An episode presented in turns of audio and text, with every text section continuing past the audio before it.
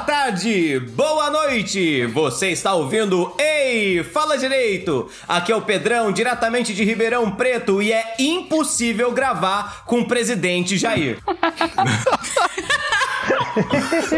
Muito bem, meus amigos aí. Nesse podcast daí, tá ok? É isso aí. Oiê! Muito bem, meus amigos. Aqui é o, aqui é o Rafa. Não, não, não falei nada, gente. Era outra pessoa. Era um excelentíssimo. É, é, é, o, é o pronunciamento. Muito bem, meus amigos. Aqui é o Rafa e não tenho frase pra hoje porque o Pedrão roubou a minha frase, né? Ah, sempre tem, né? Sempre tem a acusação de furto de frase É. no podcast. larápio. Apropriação intelectual. Tudo bem, eu sou a Bia. Eu queria saber quando é que sai a versão da terceira temporada de Dark comentada, com notas do autor, vídeo, é, doutrina complementar, porque não tô entendendo nada. Faz um desenho. É, é tipo a vida, Dark, na né, verdade, gente? né? Podia ter os comentários, mas. Por favor, não dê spoilers que eu tô na primeira temporada ainda, gente. Não, ninguém consegue dar spoiler, galera. Acho que precisa É porque entender pra dar um spoiler pouco tem pra que poder dar um entender, spoiler. Tem que entender. E se a gente der um spoiler, você também não vai entender, então. É a prova de spoiler. É, bom dia, boa tarde, boa noite, boa madrugada, caros ouvintes. Aqui é o Vinícius e eu não sei o que eu falo também. Tá, tá, É vocês estão bem pra caramba de frase.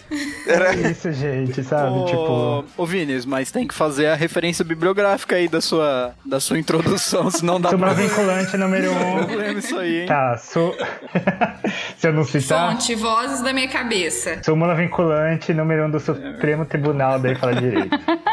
Supremo Superior Tribunal, é SS na verdade, né? Então, todos os tribunais não são. Boa noite, pessoal. Aqui quem fala é a Priscila. E eu não aguento mais, não aguentar mais. É um sentimento constante nessa quarentena. Olha, ela acabou de descrever o que eu queria dizer, muito bem. Greve de memes. Falo por todos, então. Fala galera, aqui é Zé Zanirato. E mesmo com o coronavírus, a gente ainda não perdeu o hábito de transformar uma algo que poderia ter sido um e-mail em uma reunião. Sim. Nossa, gente, eu, eu ainda vou. Eu, escreve isso, eu ainda vou comprar essa camiseta. Com uma, bem escrito, bem assim, caixa alta. E participar de uma reunião com o meu queridíssimo presidente. E tomara a Deus que ele não escute esse podcast, Senhor. Obrigada. Ainda não. Não, é porque assim, a- antes o que era uma reunião, falava assim, gente, vamos se reunir rapidinho aqui e tal. Mas agora as pessoas ficaram viciadas em usar o Zoom, o, o Skype, qualquer outra coisa. Então assim, tudo é motivo pra fazer uma reunião. tecnologia que quer usar mas sem parar, vou te né? falar. Pra poder tirar o print da tela com as pessoas e postar depois no Facebook e no Instagram, reunião produtiva. E aí tem sete pessoas sorrindo Ah, e uma meio acho. verde que a câmera travou e ela ficou cagada no print. Sempre. Eu, eu acho, Bia, que tem um motivo diferente, assim, que as pessoas nesse ponto, elas estão procurando entretenimento, né? E, e essas videochamadas, elas providenciam Claro, esse velho. entretenimento, né? Muitas vezes você vê Nossa, eu alguém- odeio cara isso, cara. a calcinha porque ele não sabia. É, gente, É, é, o- calcinha, todo mundo tá esperando o seu momento de Nossa, ver algo gente. assim ao vivo. O vereador lá de Ninguém, Bragança, ninguém Jesus. tava preparado pra isso, né? Cara, Não. Gente, mas antes o Zoom do que você reunir pessoalmente numa sala com 15 pessoas. Não, isso eu não vou nem comentar. Isso aí nem, nem, tá, nem tá em pauta aqui. Eu tô. E você tá reunindo no Zoom e eu que tô tendo reunião normal. Não, eu tô tendo reunião normal também ainda. Infelizmente. É. Então, é isso, gente. É isso, Brasil. É, uh, gente, aqui é o Renan falando e é isso. Eu nunca tenho frase, você já se acostumou. Se não se acostumou, também a culpa é sua, não é minha. Tá violento hoje, né? Foda-se. Nossa, você chegou, você tá bem calmo hoje. é né? seu. Se você não se acostumou, o problema é seu, você que lute. É, você que lute se você não se acostumou Foda-se. ainda com isso, porque é, eu vou começar com os recadinhos do coração, né? Porque eu tô nesse bate-a-sopra aqui, então eu preciso agora falar mais manso com vocês. Toss a coin to your witcher, O Valley of Plenty, O Valley of Plenty, oh. Toss a coin to your witcher, O Valley of Plenty.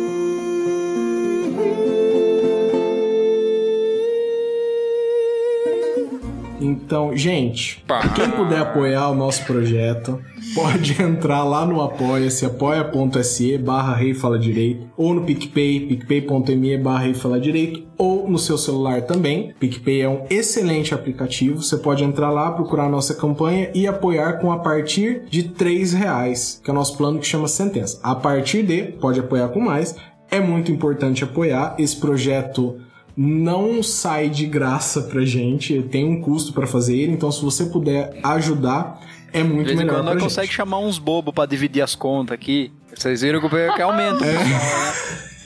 Isso, elogia mesmo os ajudantes. Por, por que, que vocês acham que esse podcast tem 50 pessoas? A nossa intenção é ser colaborativo. É que 500 reais dividido por 10 é mais barato, né?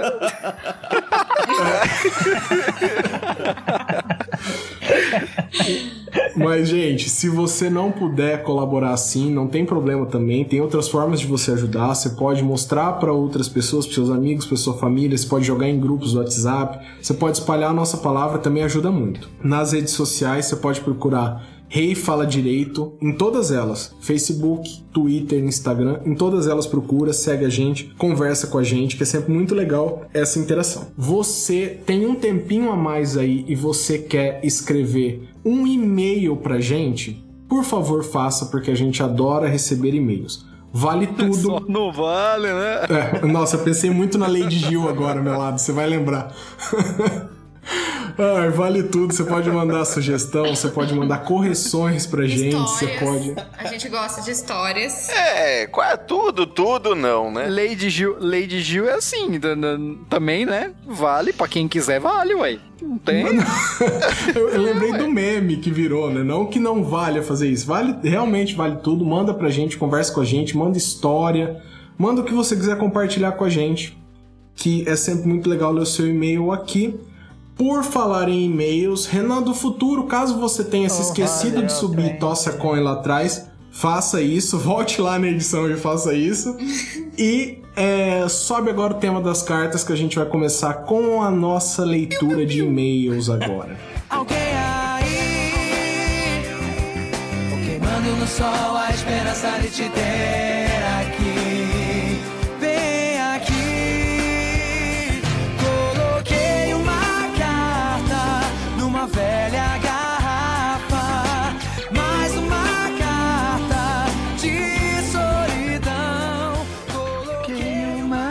carta numa velha garrafa.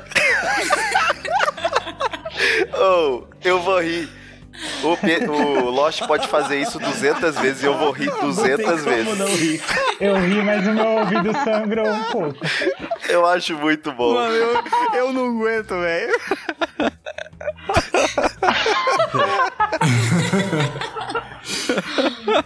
Tossa coin to your witcher.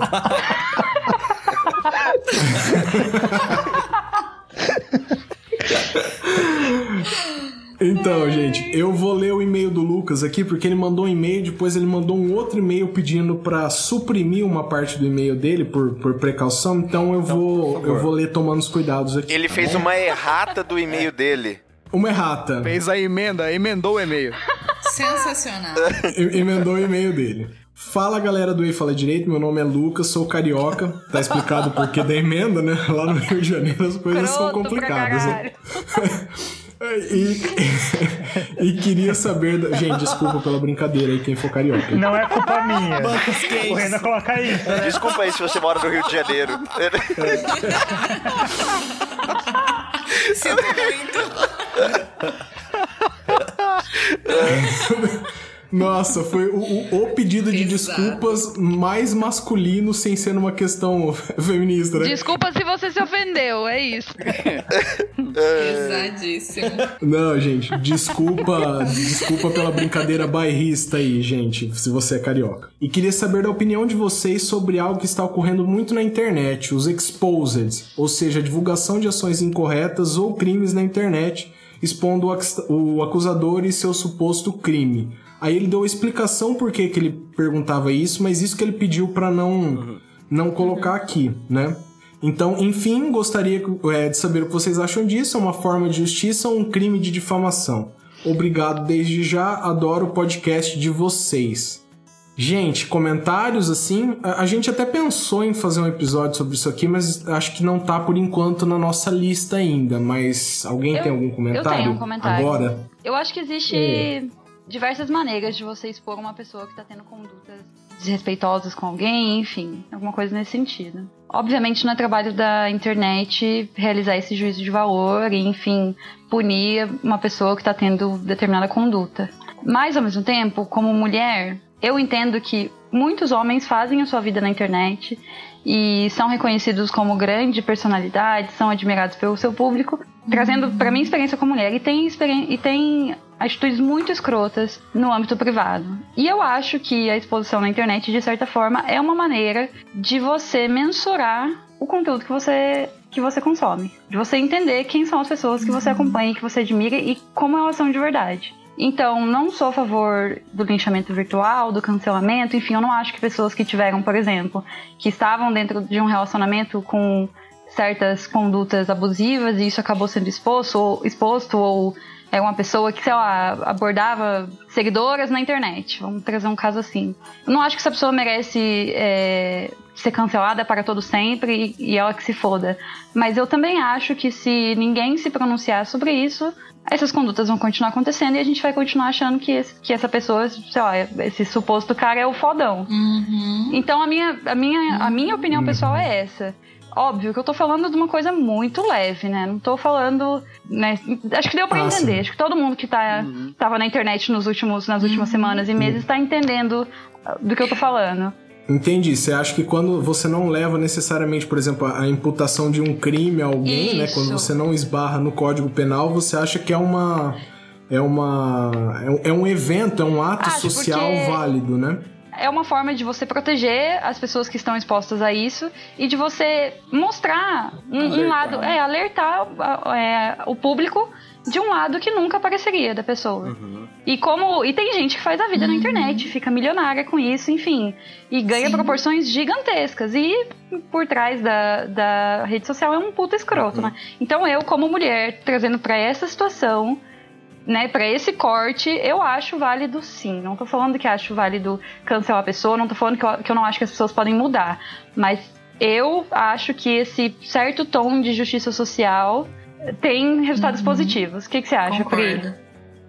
Eu concordo, Isso. Bia. Sim. Até porque a gente precisa. Acho que a gente precisa se conectar, literalmente falando, com a era da técnica. A gente precisa acompanhar essa evolução.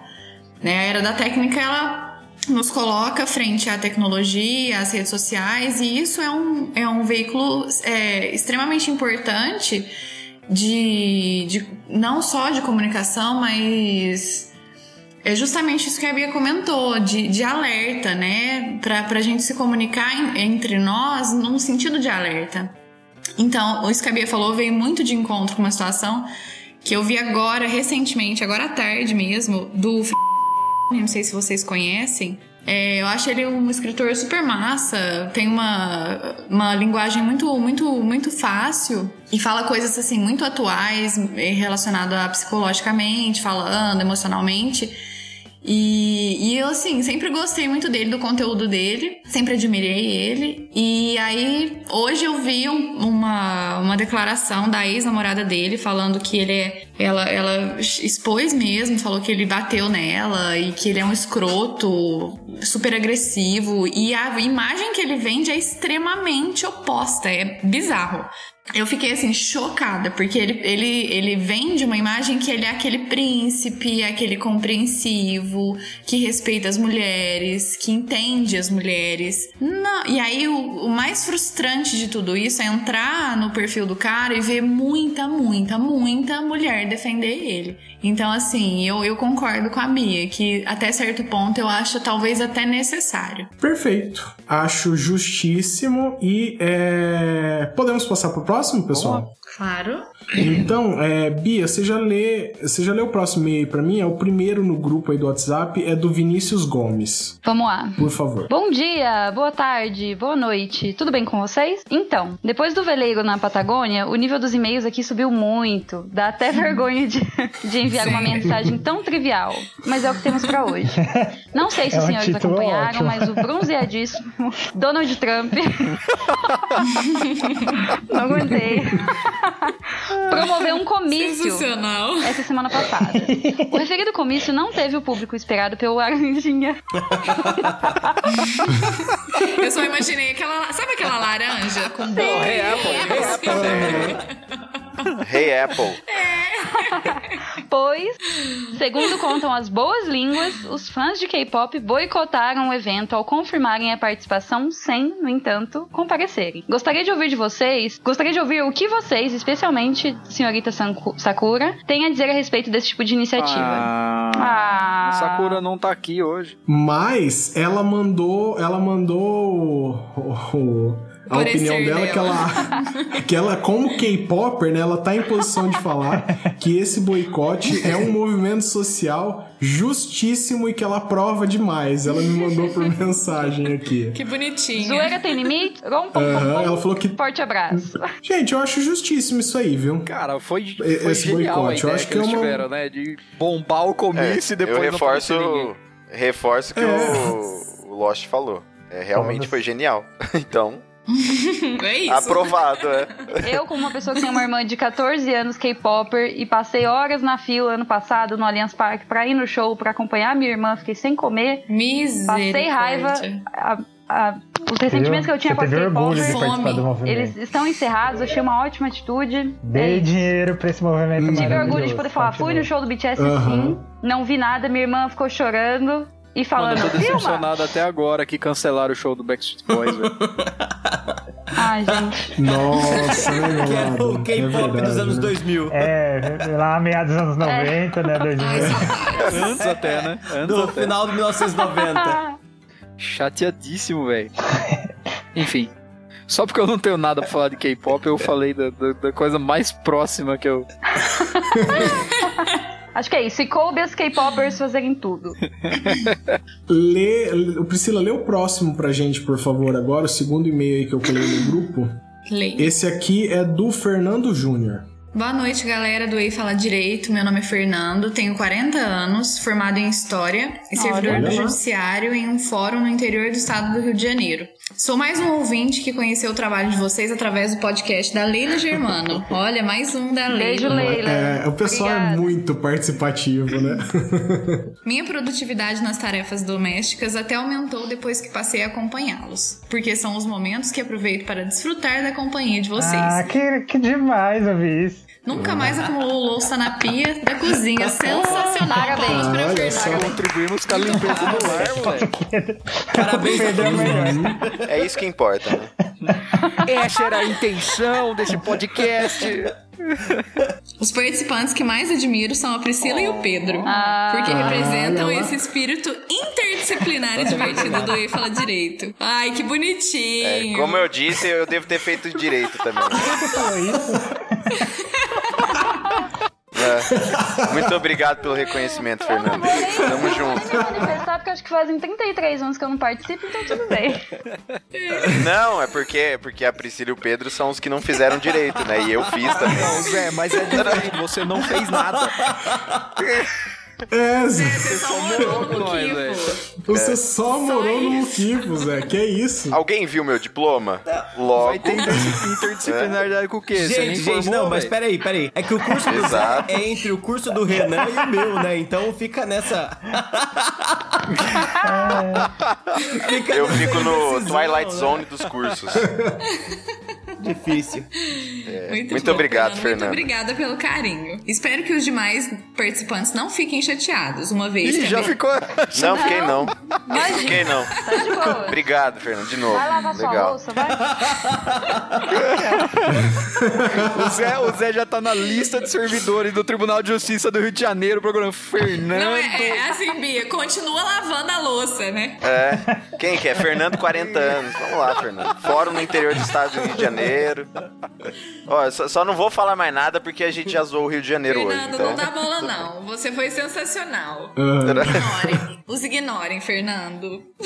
Espero que os demais não fiquem chateados. Uma vez que a beleza do podcast está na diversidade de vocês, menos do Zé. só porque eu trago uma visão real eu não sou divertido, eu não vou falar mais nada. Era... Emocionou. Não vou falar mais nada. Peraí, Vinícius. Novo meme. É, Vinícius, o então- Vinícius Nihilista. Então você tá querendo dizer que eu trago uma visão do irreal, eu e a Priscila, é isso? Se a carapuça tá servindo, eu não posso fazer nada. Hã? Concorda que eu não falei isso? Você tá falando palavras na É minha isso, boca? que a gente traz uma, tipo, É uma isso, visão do Vinícius. onírico, do imaginário. Hã? Em que momento foi esse, eu Vinícius? Cite um episódio que eu, que eu falei coisas irreais, Vinícius. Eu não vou fazer, eu não vou fazer o mesmo desafio porque, porque não é bom. porque não- Ele vai juntar provas. É Cuidado mesmo. que o Bran olha pro passado, hein, gente.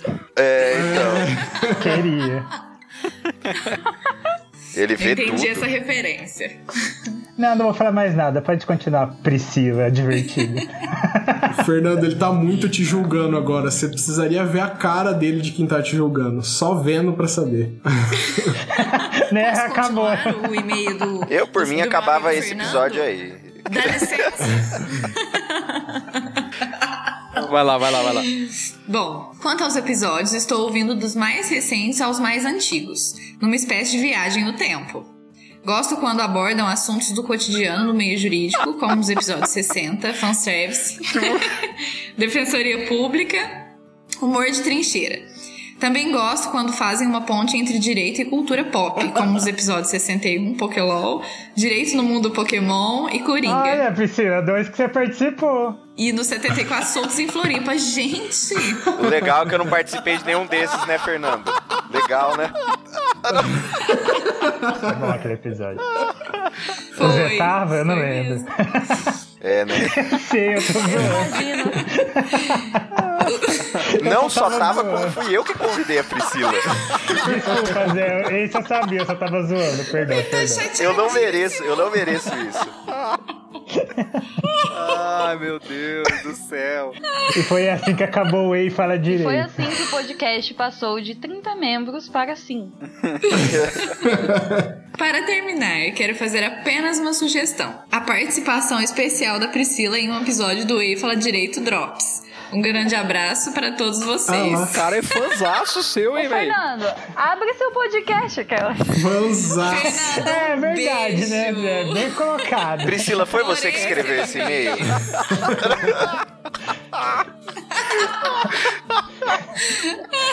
Fernando do Rio de Janeiro, tá bom.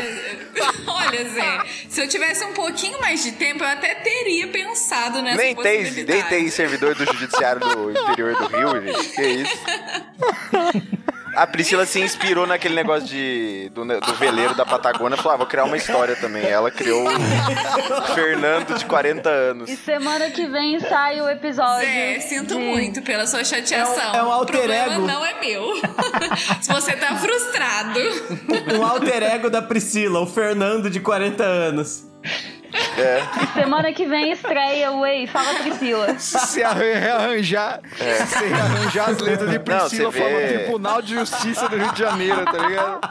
É, Um, qual que chama? Um, É um, um, um um anagrama, um anátema, é, anagrama.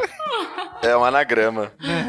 Ah, eu tô achando o máximo vocês, com toda esse, essa dor de cotovelo, esse ciúme. Tô achando maravilhoso. Gente, tem, tem, tem mais e-mails aqui pra ler. Tinha um, inclusive, que eu tinha planejado ler hoje, mas ele tem é, elogios pro Vinícius e eu acho que ele não tá merecendo depois desse que comportamento. O que possível agora? O senhor poderia me falar, por favor? tô brincando, tô brincando, gente. É porque a gente já tá batendo quase meia hora de programa aqui, a gente ainda tá na leitura de e-mails, a gente vai ter que Não acelerar vai um ter o do pouquinho. Vinícius, então. Mas aí a gente tem É bom que aí semana que vem não participar. E, bom, é, essa parte de recados e leitura de e-mails a gente acabou de encerrar. Pro ouvinte que não gosta muito dessa parte, a gente sinto muito, vocês têm que pular, mas a gente Nossa. acha particularmente divertido fazer. E se a né? Priscila não gostasse dessa Tanto parte que a gente agora... fez metade do episódio. Ai, ai, deixa eu ver quem que. Ô Bia, você tem que pedir uma música agora, hein? Ai, perfeito. Qualquer uma do CD novo da Lady Gaga, ou todas, em sequência. Obrigada. Nossa, Não, Alice. Pode. essa gosta. Alice. My name is. É, Alice, tá bom. Então.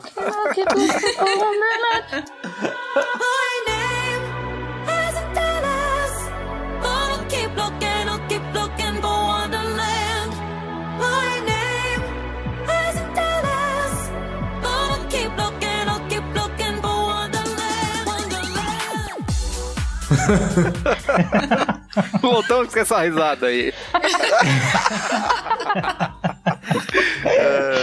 Gente, é full house quase, tá muito divertido. Aham, ninguém se propôs, eu vou puxar então, porque hoje eu tenho muito pouco a contribuir, então eu vou fazer esse, esse meu papel aqui. A gente vai conversar hoje, uma conversa muito simples, muito. Muito simples, não pensei em nenhum adjetivo melhor. Nós vamos Sobre- conversar uma conversa com muitas palavras.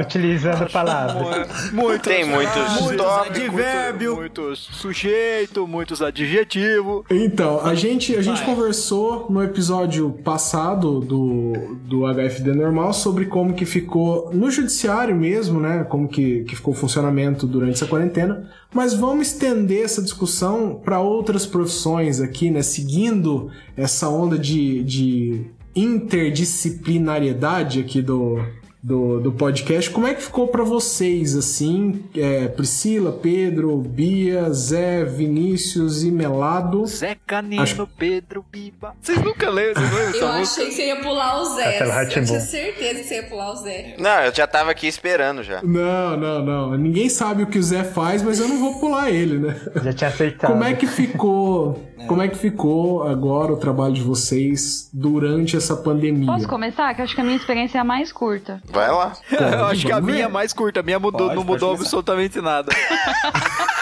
Também não. É, Aumentou, na verdade, eu acho. Eu trabalho na iniciativa pública, os serviços essenciais precisam continuar funcionando e eu tô indo trabalhar todo dia. Pronto.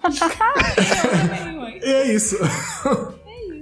Vai lá, Bia, desculpa interromper. Então, é, no meio da pandemia, eu deixei de ser advogada associada, de trabalhar no escritório e iniciei minha carreira como autônoma. Então, eu não tive a experiência de ser autônoma e, enfim, fazer prospecção de cliente é, e atuar sozinha, sem ser no contexto da pandemia. E o que eu tenho percebido é que, que não tenho um escritório físico, é, acabei de começar minha carreira, tenho tido mais facilidade em trabalhar e me relacionar com os, clientes e com os possíveis clientes de forma online. Era uma, uma acho que era uma dificuldade que, que a advocacia enfrentava como um todo, o fato de você estar começando, mas aí você não tem exatamente um lugar para atender, mas o cliente exige é, uma consulta presencial, porque ele não sente confiança com a internet e tal. E o que eu tenho sentido é que, muito mais do que eu esperava, e muito menos do que eu preciso para conseguir me manter, eu tenho conseguido, Detalhe. só para deixar claro, né, para não parecer presunçosa, eu tenho conseguido desenvolver a conversa, enfim, o, a, a relação antes da contratação e a relação pós-contratação de forma online. Por exemplo, eu tive uma cliente que, desde o início da conversa até o momento em que a gente fechou um acordo no processo e o processo foi, foi extinto, a gente só teve tratativas online. Eu não cheguei a conhecer minha cliente. Não cheguei a ter um Nossa, contato. melhor coisa, velho. É, qual, qual que é o lado ruim aí que eu não tô entendendo? Os seus clientes devem estar assim, né? É, é um... Nossa, é. Continua a pandemia, pelo amor de Deus, Não, hein? É isso que a eu Bia tá assim, falando. É, nesse sentido, pra mim, é, é um traço posi- positivo da pandemia. Eu tava vindo é, desempenhando a função de advogada associada, eu era contratada de um escritório e a dificuldade de comunicação era muito grande. É, o workflow que, que funcionava muito bem, com todo mundo trabalhando numa sala de 20 metros quadrados, desandou totalmente é, com cada um trabalhando na sua casa. Eu senti que o home office pe- pesou bastante. Mas, em relação à advocacia autônoma, acho que as pessoas começaram a ter um pouco mais de confiança em tratar com o advogado de forma online. E tenho sentido isso não só para as pessoas que são mais jovens, assim, já conversei, eh, tem alguns clientes que são mais velhos e tal, e, e tá rolando, sabe? Então acho que para falar de pontos positivos, eu, eu senti essa facilidade maior e é o que me leva a pensar hoje em talvez retardar os planos de, de, de fato abrir um escritório, ter um lugar físico e tal. Me, me fez repensar a necessidade disso enquanto a gente não tá estruturado, né? Mas você vê isso como uma coisa duradoura ou uma coisa só enquanto tá a pandemia, por exemplo? Aham. Isso, isso facilita pelo fato de que simplesmente você não pode ficar indo toda hora no escritório do seu advogado, Sim. você não pode ir tratar pessoalmente com ele. Mas você acha que no momento que isso tudo melhorar, é, tem possibilidade disso ser uma coisa duradoura? Como que você tá Eu acho que sim. sentindo Eu isso? acho que tem pessoas que acho que existem categorias de pessoas, né? Tem pessoas que mesmo com a pandemia não confiam e não, não vão ter esse tipo de relação, não fecham um contrato, não confiam na atuação de um advogado sem é, ter esse contato físico, sem ir lá ver que ele tem um escritório, conversar e nananã. Acho que tem pessoas que a pandemia não, vai, não mudou nada. Acho que tem pessoas que passaram a considerar essa possibilidade com a pandemia e dessas pessoas, algumas é, vão abrir a cabeça, enfim, vão considerar isso para depois, porque vão ver a facilidade que é não ter. Eu moro em São Paulo, então não tem que se deslocar, perder tempo no trânsito. É uma maneira também de ter o advogado, ter um acesso rápido ao advogado, por exemplo. O que, que a gente faz? A gente valoriza a falta de possibilidade de encontrar o cliente. Eu tenho percebido, eu, eu tenho um sócio, né? A gente cria grupos no WhatsApp com cada cliente. É, agregou valor pra gente. E vem de uma impossibilidade. A gente não pode encontrar os clientes porque a gente não tem escritório físico e porque a gente né, tá atendendo as as recomendações de isolamento social. E acabou que isso trouxe valor para o produto que a gente vende, que ainda é muito recente. Eu tenho um mês de advocacia autônoma. Então eu acho que algumas pessoas passaram a considerar essa oportunidade e continuarão considerando. E outras, conforme a vida voltar ao normal, vão esquecer que isso existe e não vão mais aderir a esse tipo de, de tratativa. Mas acho sim que abre portas. Principalmente para as pessoas que estão começando, sabe? Acho que. Mas acho que seria mais um contexto de cidade grande aí, né? Ah, sim, com certeza. também Eu também acho acho. que Eu aqui venho. é eu sou do interior do Paraná, né? Eu tenho algumas amigas que se formaram comigo e são advogadas e, e elas falam que para elas não funciona. Até porque o, o escritório, o, o local físico, ele é uma validação do seu trabalho, né, para cidades menores, assim, existe essa, essa cultura, né? Então acho que não, realmente é óbvio que é, é num contexto de cidade grande, de São Paulo, em que você atende pessoas é, da região metropolitana, as pessoas não querem se locomover, etc. Dado o contexto, acho que é um- me ajudou.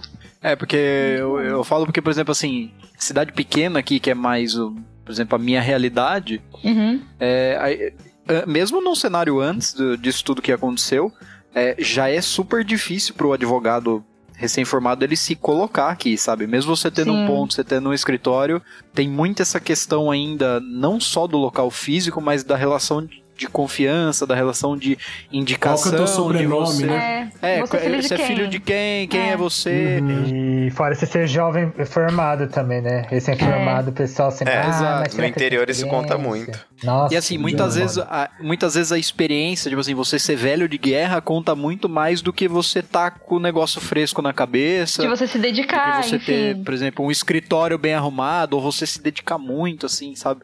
É, não, com certeza é, existem contextos em que não vai funcionar mesmo. Mas foi um ponto que me surpreendeu bastante porque eu não esperava isso. Eu saí do escritório, pedi demissão e eu cheguei a pensar, falei, meu, pode falar pa- palavra no podcast? Pode, né? Claro. Me fudi, foi isso que eu pensei.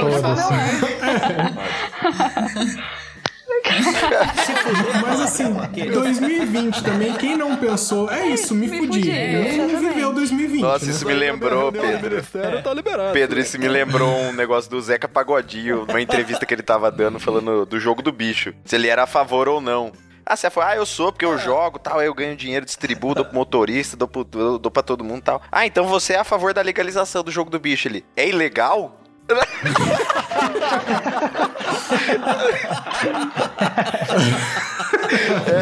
Resumiu o Brasil, né? Mas é isso, assim, resumindo, é, quando eu me vi com a possibilidade de iniciar a advocacia autônoma, o meu primeiro pensamento foi: não vai dar certo. A gente tá no meio de uma pandemia, eu não tenho escritório, eu não tenho estrutura financeira e o nome, eu tenho. Eu, eu é, me inscrevi na OAB em março. Nem não vai dar certo. Tá dando. Obviamente, de novo, acho importante considerar que tá longe de, de dar o resultado que eu preciso para viver. Mas está dando certo. Prim- o primeiro cliente que eu consegui fechar e eu parei pra pensar, meu, eu não conheço esse cliente e ele nem pediu pra me conhecer, eu fiquei muito surpresa.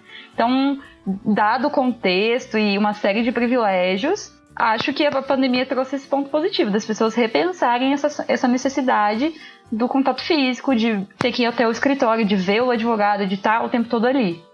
Ah, eu acho que, na verdade, isso não muda só pra advogado, né? Muda pra muita gente dessa questão Sim, de com certeza. não conhecer e contratar e, e utilizar mais um serviço é, digital, assim, por exemplo. Eu não, tô, não tenho ido em supermercado.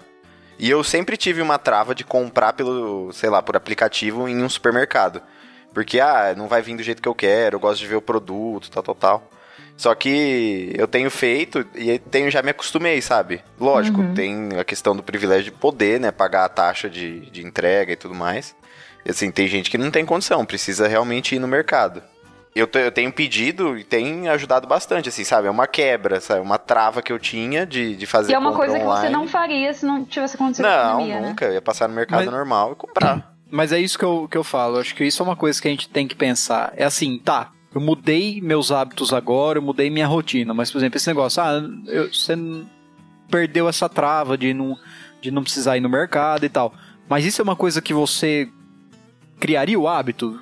Olha, se amanhã, se acabar a pandemia amanhã, eu, eu não. Eu, você, você conseguiu criar essa consciência de dizer assim, ah, eu não preciso mais ir? Como assim? Tipo assim, você fala que Você gosta. abrir mão de. Você você continuaria comprando online? Isso, Você, você continuaria dessa forma? Ou se amanhã você tivesse a oportunidade de voltar da forma como você. Olha, eu acho que eu acho que assim, num dia que eu tivesse muito cansadão e não fosse algo que eu, que eu gostaria de ver pra comprar, eu pediria. Mas se, fala, se eu fizesse questão, por exemplo, carne eu gosto de ver pra comprar. Então eu iria no mercado, iria no açougue, etc. Eu entendi que é uma opção que acaba surgindo pra você escolher numa boa. Né? Eu entendi que o. Zé, tipo, é- era uma trava que ele tinha, então mesmo cansadão ele fazia questão de ir. Mas atualmente, devido aí às circunstâncias, é uma opção que hoje ele consegue tomar mais tranquilo. Ou se ele tivesse cansado, ele, ele deixaria de fazer a compra no dia e aguentar mais um ou dois dias e ir depois. É óbvio que a hora que a pandemia acabar, vários desses hábitos virtuais que a gente tomou vão ser deixados de lado imediatamente porque a gente tá, a gente sente necessidade de voltar a ir ao mercado, a sair na rua. Mas eu acho que é, é algo que vai fazer diferença na hora do aperto. Talvez o Zé, num dia tranquilo, prefira ir no mercado porque ele ficou meses sem ir no mercado. E é bom você se sentir, né, tipo, de volta à realidade.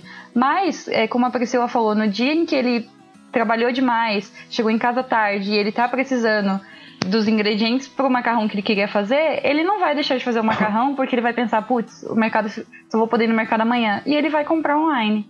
Acho que nesses momentos ele vai conseguir inserir esse, esse hábito. Talvez É bem não de isso. imediato, porque de imediato ele vai querer voltar. É, é bem isso. E assim, você vê como que como que o coronavírus ele avançou as empresas tecnologicamente assim muito, sabe? Sim. Porque, por exemplo, ah, eu queria, sei lá, pagar no Sodexo, pedir pagar no Sodexo. Não tinha qua- quase nenhum restaurante que aceitava, os que aceitavam tinha que descer para, sabe, passar na máquina e tal, não, você não conseguia pagar online. E assim, veio o coronavírus do nada, todos os ah, todos os restaurantes agora aceitam Sodexo. Então assim, o que que impedia antes do, do pessoal aceitar? É, falta da necessidade. né? Exatamente. É, não tinha um Exatamente. motivacional, né? Eu, eu queria eu queria retroceder um pouco, gente, assim, para porque eu acho que aqui numa cidade pequena e, e dar o meu contexto aqui, eu acho que a gente passou por um efeito inclusive reverso, assim. Eu fico com a impressão porque por algum motivo eu não não estou atendendo de maneira nenhuma nenhum cliente pessoalmente. Porque eu moro com meu pai, meu pai é grupo de risco, não vou não vou expor de maneira nenhuma.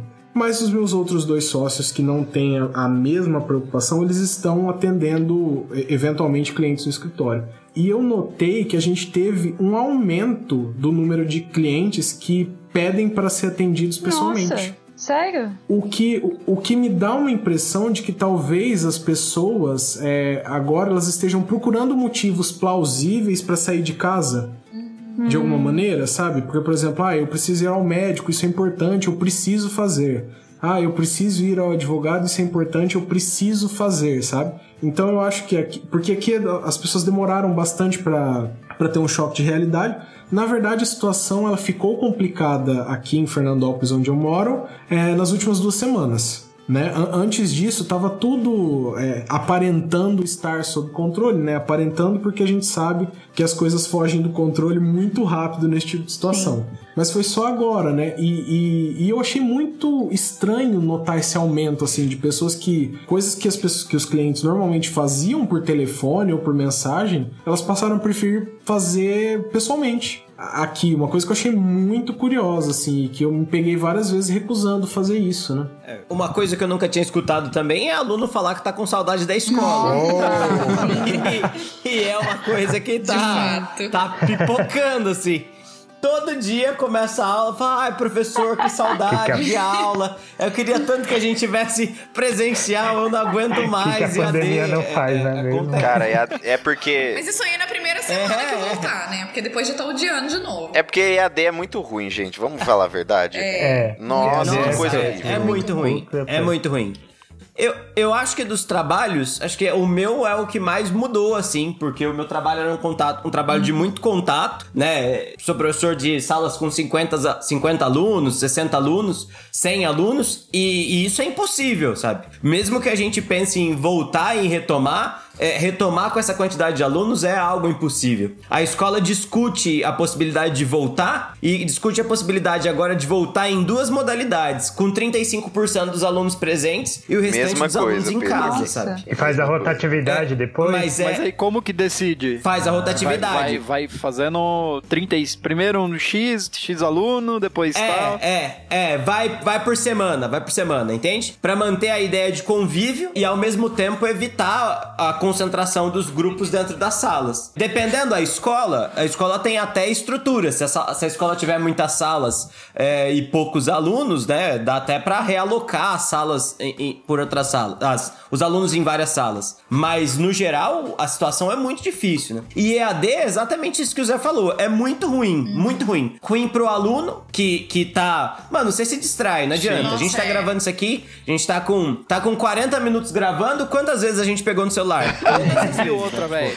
E outra, a gente, eu, eu deixei o celular de lado agora. né? a gente que é muito a gente que é muito mais velho, a gente que é muito mais velho se distrai. Imagina uma- um, um aluno lá de 12 anos, É. 13 anos, 8 anos. Mano, sabe? na frente do computador, né? Exato. Tipo, com toda a internet à Não, disposição. e a outra coisa, e a outra coisa, tipo, a gente tem o costume, como quando eu tô dentro da sala de aula, dando aula, você consegue ver se o aluno entendeu ou não entendeu o que Sim. você tá falando, sabe? É, é, é, é visível, você tá explicando uma coisa, a- aquela coisa tá sendo entendida, tá todo mundo... E o aluno tá cagando, pão de batata.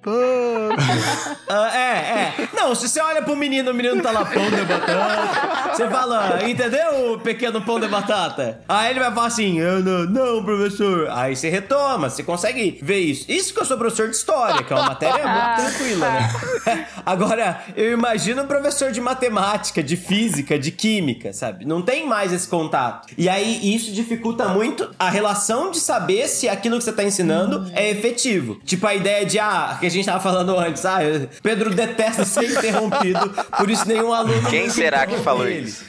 Ah, não. Ah, não sei quem foi, não me lembro, Zé. Não lembro quem Drito foi. Mussolini. Acho que foi o único cara desse grupo que não tem formação nem em direito. Olha, o que, o que você falou não tá. não- o que você falou não tá errado. Eu não tenho formação nem em direito nem em história mesmo.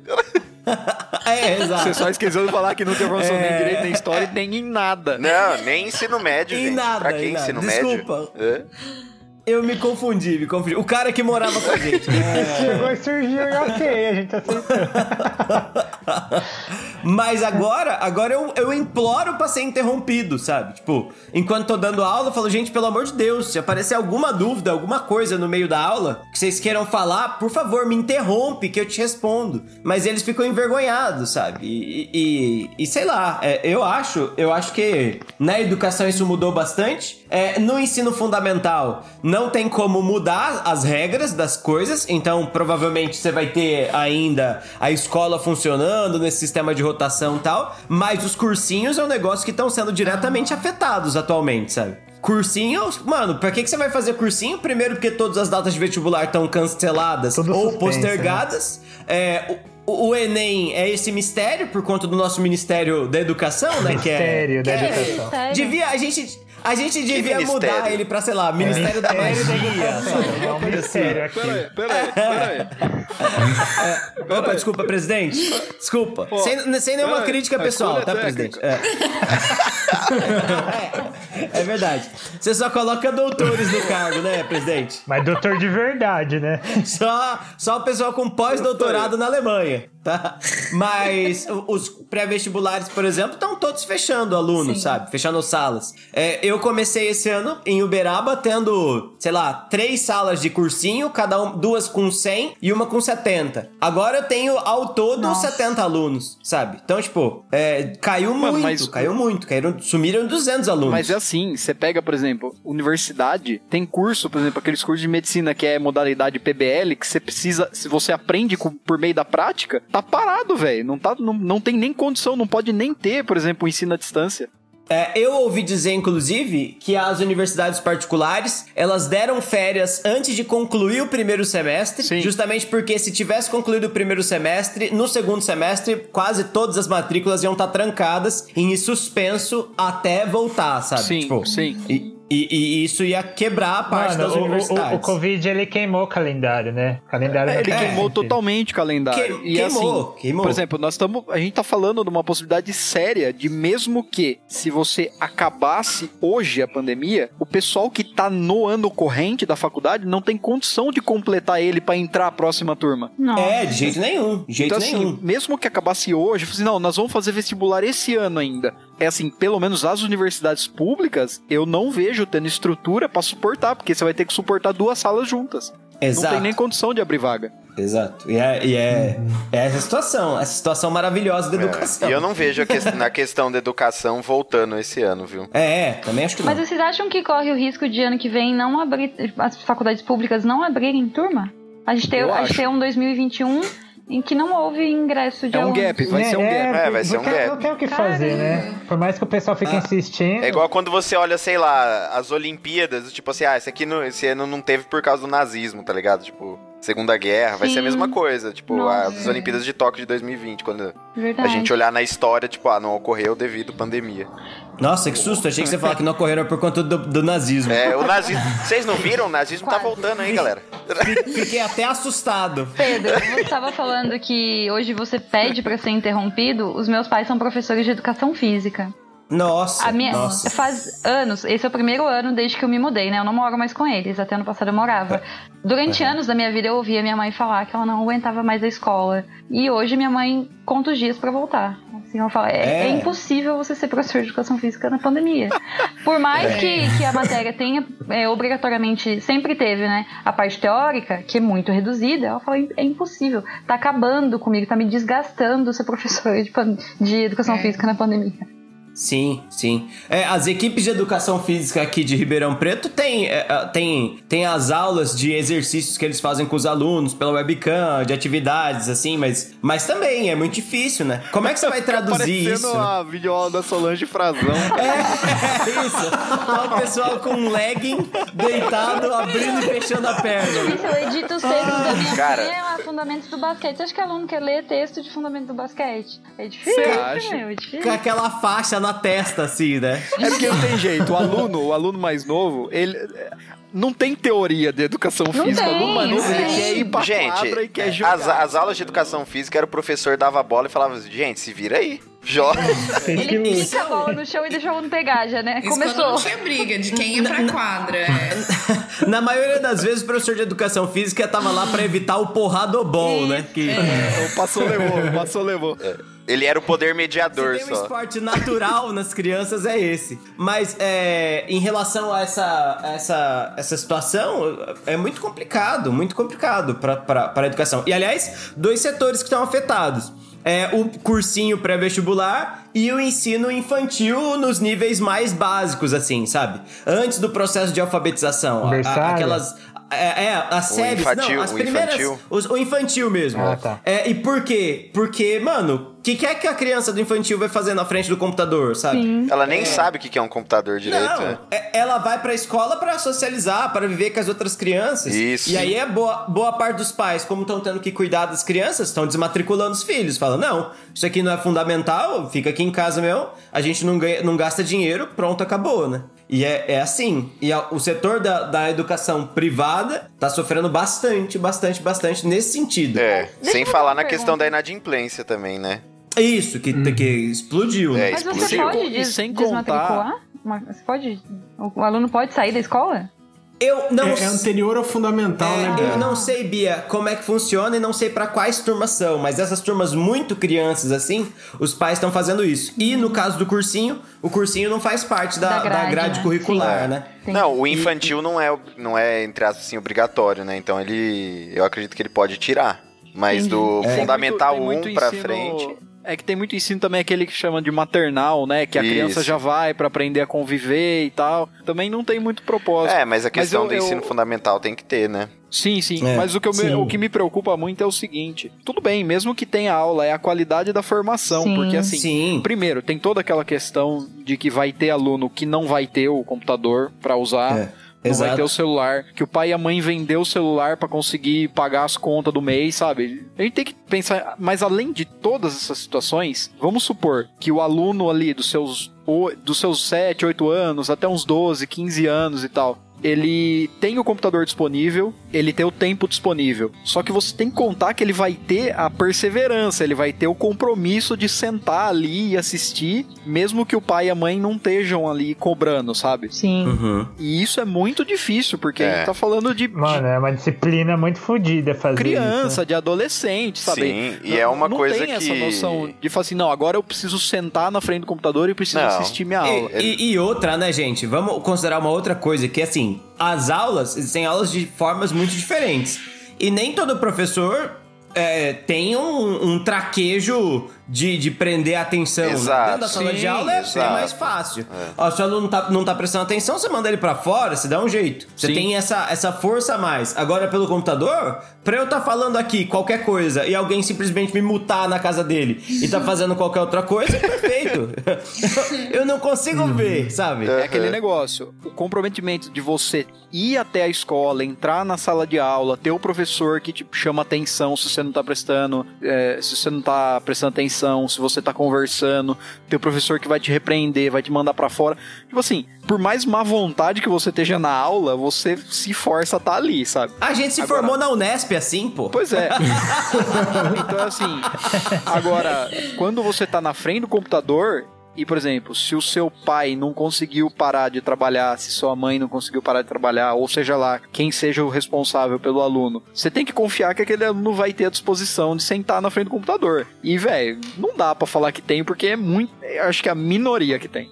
É, lógico. Uhum. Eu tenho certeza que é É, minoria. tem essa questão da, da infraestrutura, né? Todo mundo tem que ter uma boa internet, tem que ter um computador que tem que estar disponível, por exemplo. É, sei lá, se o pai e a mãe continuam trabalhando de casa, tem um outro irmão que também tá fazendo, tá tendo aula online. Será que tem condição de ter quatro, cinco computadores na casa? Será que a internet aguenta uma conexão pra isso É. tudo? E, e o, e, o, e o ponto também é, é que mesmo que você tenha tudo isso, isso não é garantia de que o, o ensino vai ter qualidade. Não, é, é o, esse é o mínimo, seria, né? É, então. É, é, é, é, a- pra manter o mínimo, exatamente isso. Exatamente isso. É isso aí é o muito mínimo, ruim. é o mínimo para você oportunizar o aluno que quiser continuar. E É, a gente sabe é. do histórico de brasileiro como adora estudar, né? Então, É, Principalmente online. nossa, vai dar muito. É, a gente certo. quase não tá vivendo uma época de negacionismo da ciência, mas. Não, Não, não, Mas aí já passa o limite do não gostar de estudar, né? Até quem gosta de estudar vai ter dificuldade. É não, é negar estudar.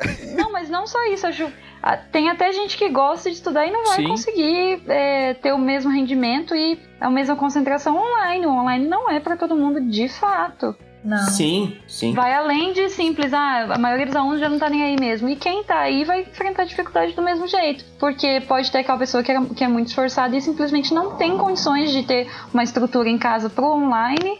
E, enfim, diversas coisas. Às vezes a pessoa, a criança não tem nenhum espaço próprio dela dentro de casa, não tem nem o próprio computador. Aí o pai já tá fazendo home office usando o computador da casa. É muito complicado, assim. Sim. É, eu, eu ia falar também do o efeito psicológico que dá a criança não sair, que me lembra o ponto da Pri comentar como que tá sendo pra, na área dela.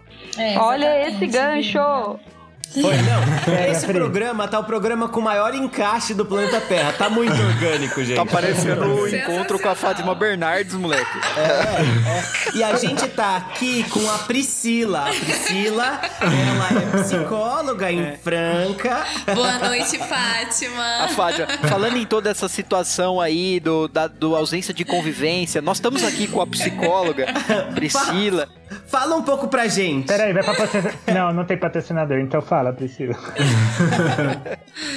É, então, é, além do, do que vocês estão comentando, que a Bia falou da falta de estrutura, é, às vezes de estrutura de é, equipamento, internet. Fico pensando também na questão da estrutura familiar, né? Quando se trata do, da questão psicológica, porque o que eu tô percebendo é que, assim, a massa tá extremamente estressada, é, ansiosa e vem carregando um peso é, muito muito negativo em relação a tudo que está acontecendo. E aí eu fico pensando esses pais que têm um costume, uma rotina, né, de trabalho, ficar aí de oito horas fora de casa e os filhos na creche, na escolinha, e agora ter que conciliar o trabalho em casa mais o, o, cuidado com o filho, né? Porque agora os pais estão precisando realmente dar toda a atenção e dedicação ao filho, mais o ensino.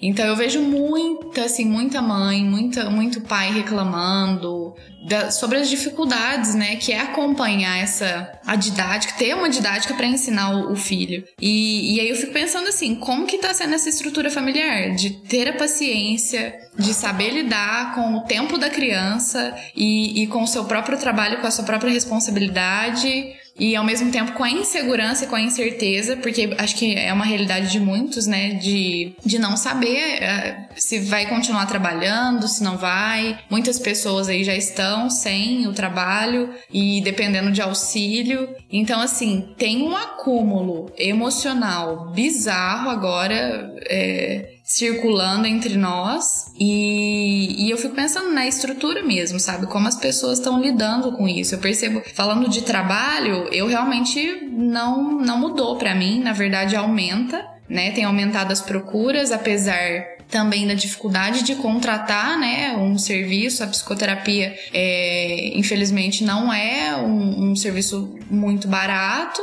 né, um investimento um pouco mais alto, apesar da gente sempre estar trabalhando com as questões de atendimentos sociais.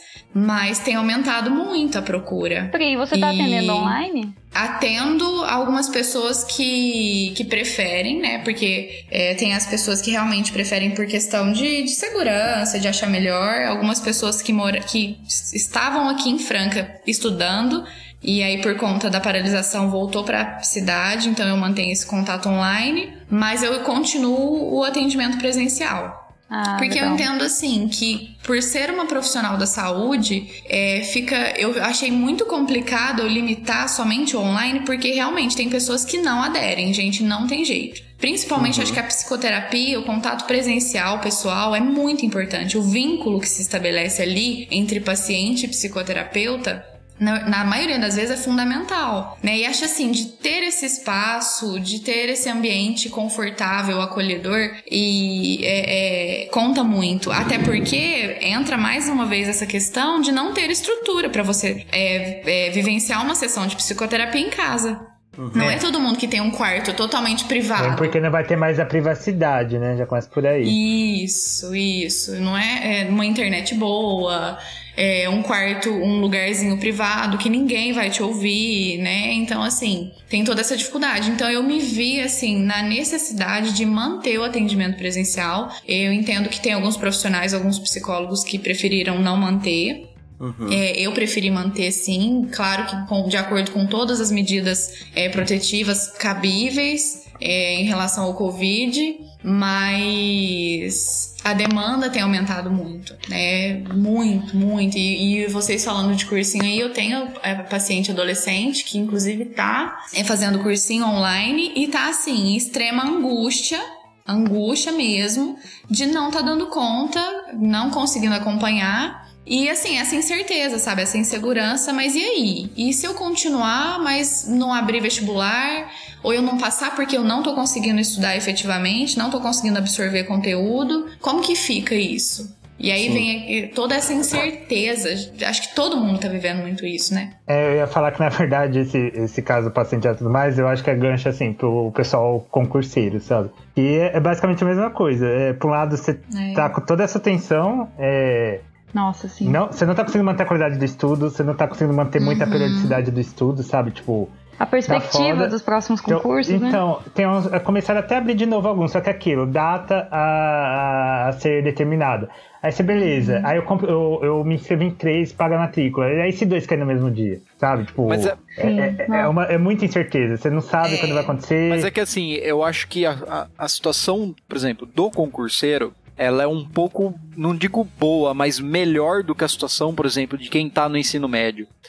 Porque o ensino médio é aquele negócio, É. você se programa, você sabe que vai ter vestibular, Uhum. você sabe que vai ter VUNESP, que vai ter FUVEST, que vai ter Unicamp, que vai ter o, o Enem, você se programa. Então você sabe que vai ter formação de turma. Mas, ó, mas mais ou menos, ô, ô, ô, ô, Melado, mais ou menos, sabe por quê? Porque, assim, por É. exemplo, você sabe que vai ter, mas você não sabe as datas. E se elas. e Já aconteceu várias vezes, na verdade. É. O mesmo vestibular cai na mesma data, entendeu? E Não, quando não, vai não, ser essa sei, data? Eu sei, mas o que eu tô dizendo é assim: é, você fica muito mais sem chão, por exemplo, do que o concurseiro. O concurseiro, ele sabe que eventualmente vai abrir o concurso, mas ele não sabe, por exemplo, a GU não vai ter do, todo ano, PGE não vai ter todo ano, magistratura não vai ter todo ano. Então você vai estudando pra hora que tiver o concurso que você quer, você vai lá e, e tá preparado. Agora, o vestibular especificamente, você se forma no, no ensino médio para especificamente aquilo, entendeu? Então é assim, a formação é específica para dali um ano, entendeu? Mas não tá a mesma assim, coisa, você- né, Vini? Porque Não. antes você tinha uma perspectiva, Não, né? não, então, exatamente. Ó, por exemplo, e até os que já passaram, né? te- apesar que teve lá a lei complementar, que eu esqueci o número lá, federal. O 73. que- é, e assim tudo mais. Por exemplo, eu tô esperando alguns concursos que agora nem a homologação vai acontecer. Ficou suspensa a própria homologação, sabe? E Sim, você não sabe até sim. quando vai. Tipo, aí eu continuo estudando pra outros, aí de novo, aquilo abre alguns. Só que aí tá, beleza, vou. E aí se eu. É um investimento você pagar o concurso. Aí, e se cair na mesma data, o que, que vai ser, qual que vai ser? E, mano, não tem. co- Eu duvido que eles vão fazer algum concurso funcionar, tipo, visando as medidas protetivas, sabe? eh, Sanitárias. Porque eles não vão alugar muito mais prédios. Não, não tem estrutura Pra, pra isso. não vai, e ninguém. Eu duvido que eu vou, eu vou parar numa sala que vai estar todo mundo lá usando a máscara durante as 3, 4, 5 horas de prova, sabe? E a pessoa não vai usar, e isso me deixa muito estressado quando eu vou no mercado toda vez. Porque eu vejo os Ô, funcionários. Vini, como que tá a sua rotina de estudos? Você tá conseguindo manter? Porque também existe essa nova situação, né? Apesar do concurseiro ter sempre essa fama de, ah, o solitário, nananã, como é que tá pra você isso? Porque agora você tá é, enfrentar todas as emoções e as incertezas e as inseguranças que essa pandemia trouxe, sendo que você não tem uma perspectiva imediata de quando é que a situação vai se normalizar e você precisa do mínimo de concentração e esperança na vida pra se determinar a estudar, né? É o mínimo de perspectiva, né? Olha, eu até mês passado. não, mês passado não. Vamos fingir que a gente tá em junho ainda, né? Porque julho mal começou. Ai, meu Deus, passou metade do. Não, não vou entrar nessa não. Não entra agora, Vini. Respira- Daqui a res- pouco a gente desliga e a gente conversa no privado, pode Por ser? favor. Até as quatro da manhã, né? Tipo, enfim, até maio. Até maio. Não tava, eu não tava, eu não tava conseguindo, de verdade. Mesmo eu tinha acabado de passar alguns concursos e tudo mais, e todas, eu não tava conseguindo. Aí é aquilo, né? O concurseiro, ele também é uma espécie muito solidária, sabe? Sim. Pelo menos todo mundo que eu conheço, do, do meu ciclo e tudo mais. E eu fui assim, chorando, desesperado, conversando com algum. Inclusive o Rafa mesmo, me, me ajudaram a dar um ânimo e tudo mais, e eu consegui voltar, sabe? Mas eu não tô conseguindo estudar todo dia. Eu estudo três dias. Não tá rendendo dias como você rendia antes, né? Nossa, bem longe, mas assim, eu consegui e, e ajudou um pouco, quase montar uma rotina de novo, sabe? Uhum. E você vê essa falta da rotina que você tinha, porque antes eu tava, tinha a rotina certa, tava tudo certinho, segunda a sábado, é, tá horários, intervalo certo, parava aqui e ali. E, mano, chegou, sei lá, tipo, começo de março e começou a vir todas as coisas e tudo mais assim, nossa, eu parei bruto, assim, sabe? Desestrutura, né, Vini? Totalmente. Mas uma das coisas que eu queria complementar, falando sobre a parte psicológica, que eu tenho percebido no consultório com os pacientes, é que assim, não só com os pacientes, mas assim, no meu meio, nas redes sociais, é que a gente entende que o isolamento social não é saudável. Né? Quando a gente fala aí de, da história, luta antimanicomial e tudo mais. E agora a gente tendo que viver essa realidade, claro que nós temos aí a tecnologia para no, nos aproximar de certa forma. Então a gente mantém o contato com as pessoas, né?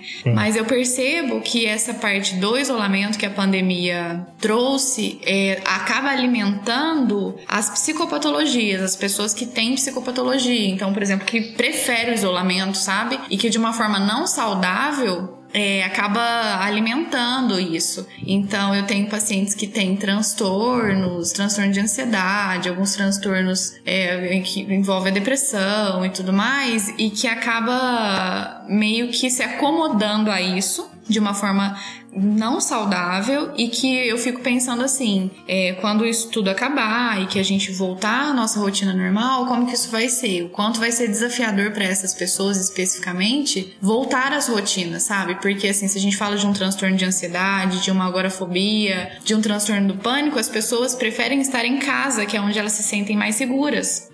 Sim. Então acaba que alimenta isso, né? Ó, e- esse e- isolamento. É curioso isso que você tá falando, porque as, as escolas fazem pesquisas, né? É, mandando pros alunos, pros pais, olha, é um questionário em relação a caso acabe a pandemia daqui um mês, você estaria confortável em enviar seus filhos de volta pra escola? E a maioria acachapante fala que não, Que não, de forma alguma. é, exatamente. É, como é que a gente vai abrir a escola nessa situação que tá? E eu mesmo sinto muito isso, essa coisa dessa, dessa, desse medo, assim, de, de às vezes quando você vai no mercado e aí você vira no corredor do mercado e tá lotado de gente falando, não, nesse corredor eu não passo, sabe? Vocês sentiram isso vendo filme, série? Eu e meu namorado, às vezes a gente fica Sim, assustado. muito. Tipo assim, e essas pessoas estão se relando, elas estão As juntas. pessoas como se se- encontram e se abraçam e se beijam. E a gente fica, meu Deus, solta Exatamente. ela. É.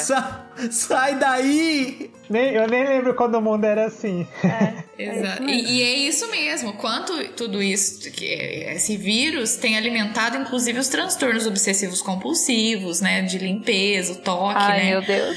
de, de, de, é, de isolamento, assim, de contato humano, da, da- de evitar o contato humano. Então, assim, eu fico pensando, é, é um estrago, né, gente? Assim, Nossa, geral. Acho que prejuízo É em estrago. todas as, as É, partes eu fiquei mesmo. imaginando mesmo quem tem um transtorno de que, sei lá, sabe, igual o Monk.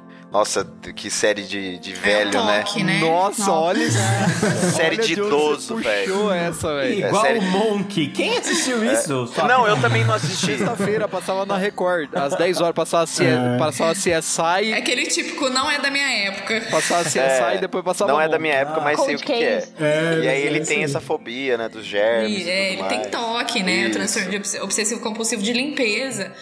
Você né? poderia ter falado Sheldon, mas você foi no Monk E- mesmo. É né? verdade. Referências antigas aqui. Ô, ô, ô, gente, e vocês sabem é isso que o, o Pedro falou, né, da, da pesquisa da escola? Nossa, eu achei isso muito legal, dos pais e tudo mais. Eu tava conversando isso hoje com um amigo também. Se, por exemplo, olha, a vacina apareceu mês que vem, deu certo, testou no seu... Tipo, todo mundo foi vacinado, a pessoa tá imunizada, etc, vou lá ver meus amigos. Eu fiquei me imaginando, eu até abraçaria a pessoa. Tô com saudade de abraçar as pessoas, mas não vou abraçar confortável. Eu não vou... Sabe aquilo louco? Tipo, eu tô imunizado... Vai ser tipo o, o Weintraub abraçando o Bolsonaro pela última vez? a, a pessoa imunizada, mas sabe aquilo de tipo, mano, eu não vou ter Mas será? Vai demorar Sempre muito. aquela dúvida, né? Eu não sei, eu acho que vai um tempo bem assim pra você acostumar de novo, sabe, com a ideia. É, não, eu falo assim, será que tá tudo bem mesmo? Será que É, eu posso? Eu ia ficar, É. eu não sei, eu ia ficar, gente, mas e aí? E daí eu viro É. um, um negacionista de repente, né? Tipo, não, Deus me livre. Eu me mudei assim, pra São Paulo em janeiro. Me mudei pra cá, sempre fui muito ligada aos meus pais, me mudei pra cá conversando com eles sobre como esse ano teria vários feriados na sexta-feira, que a gente poderia se visitar o tempo todo e de repente pandemia. Não nos vemos desde É. janeiro. E, eu- e é muito complexo esse sentimento, porque ele é uma saudade Isso. infinita, mas ele não é uma vontade de se ver exatamente. É. Porque Sim. É um conflito Uhum. interno, né? Muito grande. Tava, tava pensando muito nisso que você tava com- comentando, Pri. Que as pessoas que têm tendência a ser mais isoladas e tal. Eu sinto muito isso. Sinto muita saudade das pessoas, mas sinto uma dificuldade tremenda de me conectar, a- principalmente agora.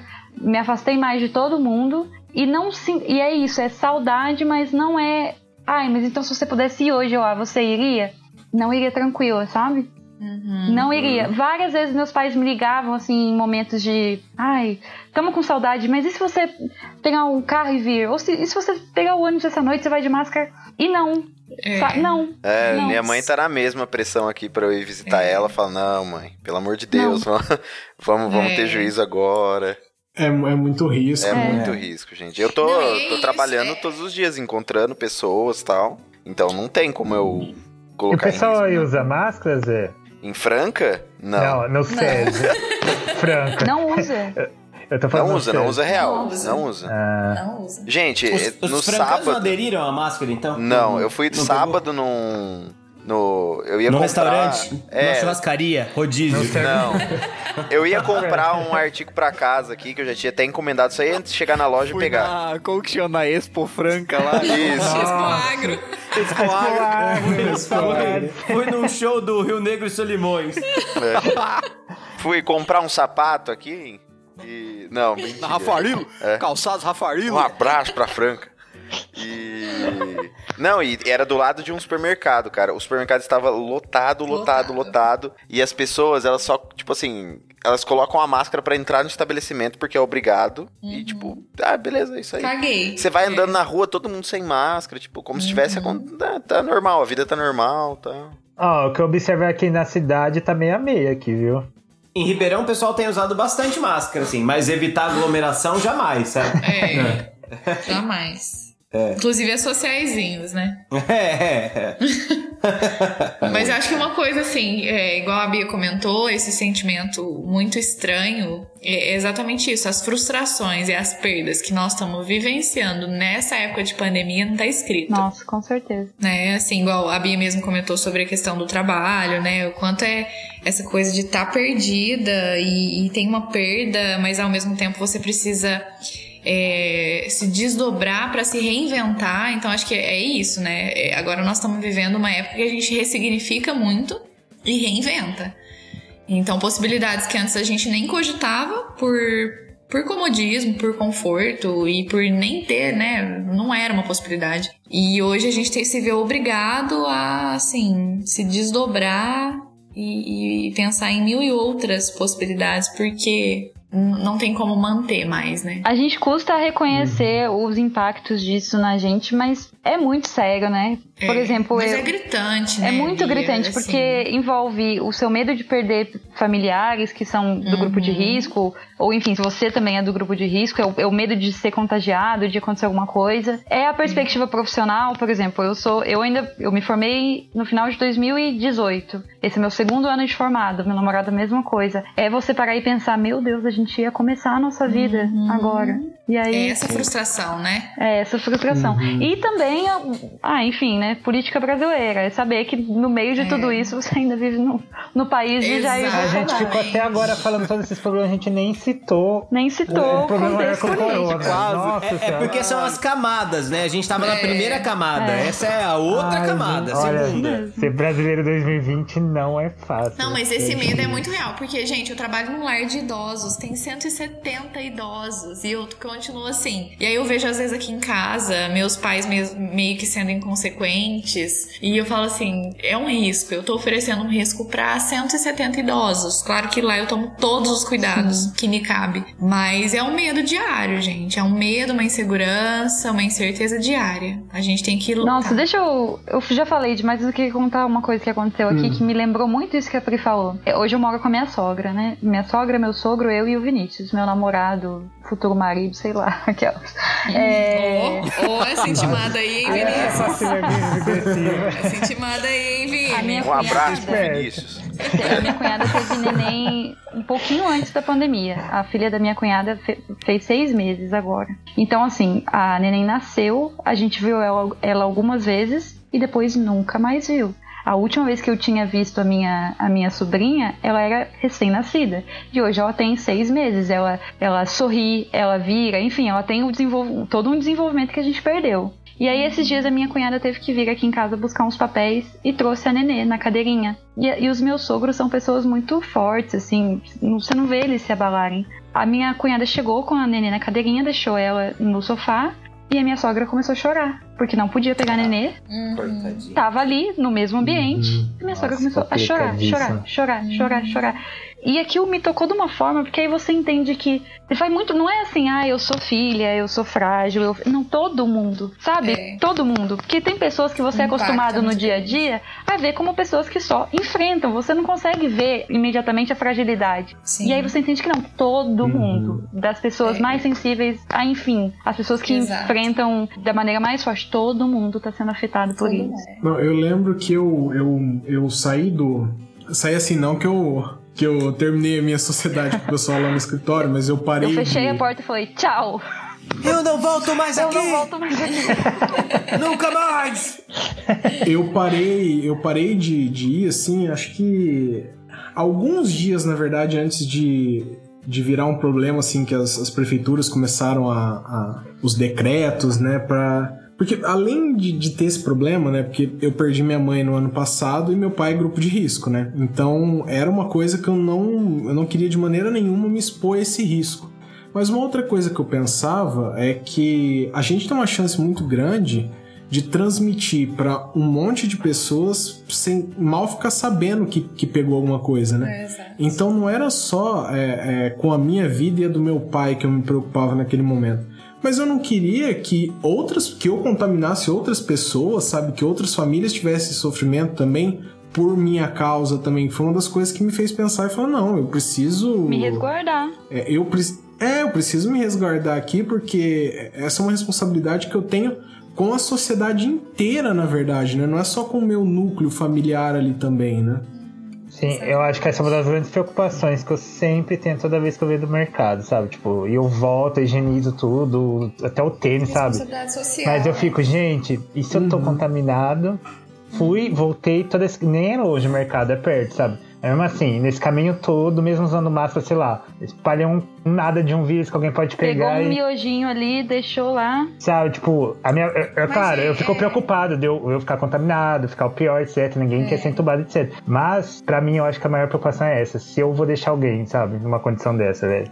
Sim, exatamente, Vini. Eu- eu- Esses dias teve, te- teve é, os testes lá no, lá no lar que eu trabalho e tava testando todos os idosos e todos os funcionários. Gente, vocês não têm noção da ansiedade que eu enfrentei na hora de fazer o teste. Eu falava assim, gente, aí eu ficava Uhum. pensando, e se eu tiver? Mano, e se eu tiver, eu tô em Nossa. contato com os idosos, puta que pariu, e agora, e, e, e, assim, o contágio é extremamente rápido, né? É uma coisa bizarra. E eu falei, não, fudeu, é isso, vai estar todo mundo aqui, e nossa, e é uma ansiedade bizarra. Não, e a gente tem essa certeza do pior, né? Tipo, É, a gente, não, a gente espera o A, gente pior, nem né, negocia Vini? assim, não, mas talvez não, é o pior ponto Não, final. é. É, horrível. Exatamente. e como tá sendo pra você é, lidar com as suas questões pessoais, como todo mundo, né?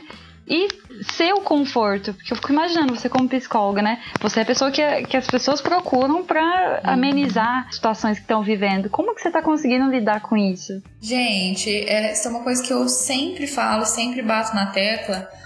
É assim, não confie muito em psicólogo que não faz terapia. Nossa, sim. Porque assim, gente, é, é muito sério isso, sabe? Se o psicólogo, o próprio profissional, ele, claro que ele, ele, ele absorve, ele, ele, ele enfrenta ali com o paciente todos os seus, as- os medos, as angústias e tem, as- é como a Bia disse, a, a, a sua própria vida, as suas próprias angústias para administrar. E a gente tem que ter um filtro muito sensato, muito saudável para não carregar isso. Só que agora, nesse momento que nós estamos vivendo a pandemia, é inevitável, porque tá todo mundo vivendo tudo muito junto, assim. Então, faço terapia, com certeza. Já há anos na minha vida, não abro mão de forma alguma. As angústias dos meus pacientes também se tornam as minhas. Eu faço supervisão, levo para terapia, né, para tentar lidar de uma forma melhor. Tenho outras perspectivas profissionais, não só a minha, além dos estudos e tudo mais. Então, assim, claro que dentro da prática profissional, vocês vão, vão concordar comigo, tenho certeza, cada um na sua individualidade da profissão, mas tem coisas que a gente a gente se acostuma, né? A Sim. gente vai aderindo, né, ao contato com a outra pessoa. Então, É a casca já grossa, teve né?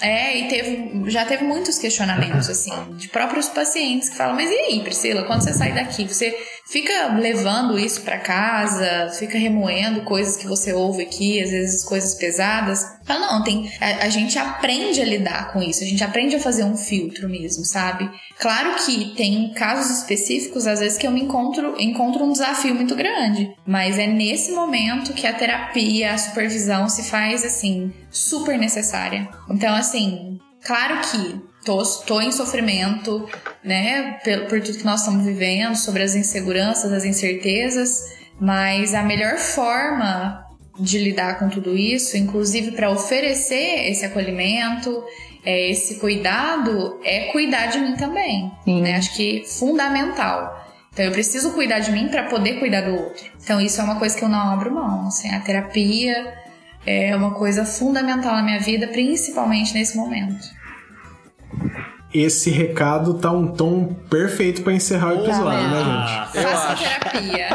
Nossa, ficou perfeito esse episódio. No Façam Terapia é um bom momento pra gente, pra gente parar. Não tem como ter um conselho melhor que esse no- numa época dessa, né? E assim, em qualquer e- época, na exatamente. verdade. E né? assim, né? Já que nós estamos vivendo, é, acho que dentro da, de cada núcleo familiar, as famílias estão vivendo muito juntas, às vezes tendo que é, conhecer verdadeiramente a convivência uns com os outros. Agora é o momento ainda mais perfeito para fazer terapia, para você se conhecer, conhecer o seu próprio funcionamento e aprender a lidar com o funcionamento do outro, com as suas expectativas, com as suas frustrações, entender que ninguém é do jeito que a gente quer, ninguém muda ninguém, né? Então acho que agora é o momento mais que perfeito para começar a terapia. E Maravilha. a gente vai colocar o link no post aí do, do, do endereço da Priscila.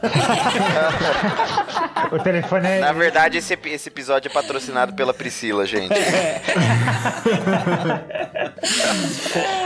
Eu vou fazer o finalzinho, Fátima Bernardes. Olha, queria agradecer a presença da nossa psicóloga Priscila aí. E agora, vamos encerrar com música Fala Mansa. Chat da alegria, aí começa. Gente, vamos, vamos de shot da alegria pra encerrar esse episódio? Foi a Fátima que pediu. Tá, eu, eu só posso falar uma coisinha antes, Fátima? Claro. Eu lembrei agora, é, eu acho que é o, o bom recado pra dar, pelo menos pro pessoal do estado de São Paulo, eu não sei como tá o resto do Brasil. É, tá tendo agora a vacinação contra a gripe pro público geral, viu, gente? É, E vai até dia 24 desse mês, de julho, né? Então, eu, eu não sei se já tomaram, eu não sei. Não tomei, vou Eu tomar. tomei. Não tomei Eu, ainda. eu, eu vi o mapa, pelo menos a, minha, a prefeitura aqui, né? Ela fez o mapa no, no site deles e tinha todos os lugares próximos. Eles não estão, aqui em Rio Preto, pelo menos, não foi em postinho. Eles estavam usando escola, sabe? que Tá tudo fechado mesmo. Então aí você nem corre o risco. Tava vazio e tudo mais, é rapidinho. Eu vi o pessoal que tava, tava vacinando até assim, fazendo na rua e o pessoal passando dentro do carro. É, é- Cara, eu fazer nunca tomei também. vacina de gripe, sabia? ah, até aí a É um bom momento oportunidade. pra começar, né? eu, eu, eu aproveitaria essa oportunidade. cara, não, Legal, nunca é tarde pra bacana. deixar de ser burro, né? Cara, mas. Olha, o Melado falou que eu Vacina. pensei. Meu filho nunca tomou vacina, o filho. O, filho, o presidente da Não, eu não sou negacionista de vacina, pelo amor de Deus, né? Mas eu nunca É, tomei. na, na medida que você não toma, você nega, né? Sei lá. Mas é isso. O- A gente entendeu que você falou só da da gripe, Zé. Pode deixar, a gente não te Então acha. fica o recado. Façam é. terapia e tomem vacina. A do sarampo. to- todas que tavam- todas que estavam Não fiz nem o teste do pezinho, tá ligado? Mas é isso, o pessoal do estado de São Paulo, pelo menos, o pessoal pesquisa aí nos, nos respectivos estados, mas aqui no estado de São Paulo vai até dia 24 pro público geral, gente. Então, por favor, aproveita. Isso. Muito bem, muito bom Maravilha. recado, Vini. Gente, eu vou puxar a fila então e eu vou deixar o meu tchau e o meu abraço virtual pro nosso ouvinte e a gente se vê na próxima. Eu vou deixar meu tchau também e falar que eu gostaria de saber imitar a Fátima Bernardes. Mas Desenvolve esse talento no resto da, da- do isolamento. A pandemia te oferece essas- esses treinos. é muito, é muito, é muito. Muitas Não vou vozes pra uma pessoa só. No máximo eu posso tentar um boa noite. Do William Bonner. que ficou uma bosta, Que lógico. ficou uma merda. É, não Então, ficou no fazer o mesmo. seguinte. Boa noite aí. Ai, credo.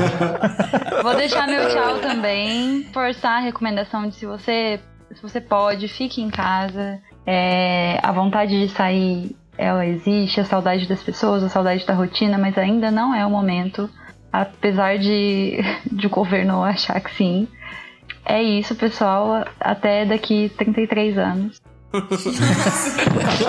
Tomara que o futuro seja Pessimista. melhor lá. Até nunca mais. Tomara que o Covid já tenha sumido. Não, dela. mentira, gente. Eu tinha esquecido como é legal gravar e vou voltar. Pra quem sabe falarem de mim no próximo e-mail. Com vocês, Beatriz Halley. Falar tchau também, dizer que eh, faz um certo tempo que eu não gravo o Oi Fala Direito. Se bem que eu gravei faz poucos tempos. alguns tempos, faz- você gravou faz mas pouco eu nunca tempo. tinha gravado com a Beatriz nem com a Priscila. É isso. Olha, Olha, só. é verdade. Estamos estreando todos juntos, só faltou a Sakura aqui. É, faltou só a Sakura. Eu nunca tinha gravado com o Zé também, mas foi. É, né? A gente nunca gravou Não, junto. pera, isso é sério? Não, o quê? Com Óbvio o Zé? que não, É né? brincadeira. Ah. Vocês não podem me culpar de perguntar, certo? Ah, não, gente. É isso. Tchau, tchau, gente. É, Ah, então tá bom. É Então, isso, então É, tchau. tchau, gente. Tchau, Até galera. mais. Tchau, pessoal. Se cuidem. Reforçando, reforçando mais uma vez, façam terapia. Se cuidem, se vocês puderem. Agora é o momento perfeito. Quebrem o preconceito se houver, porque vale a pena. Escutem o álbum da Lady. Gaga. E tomem vacina. E o Fala Mansa também. Solta o triângulo. Desse o shot da alegria. Deu, deu, deu, deu, deu.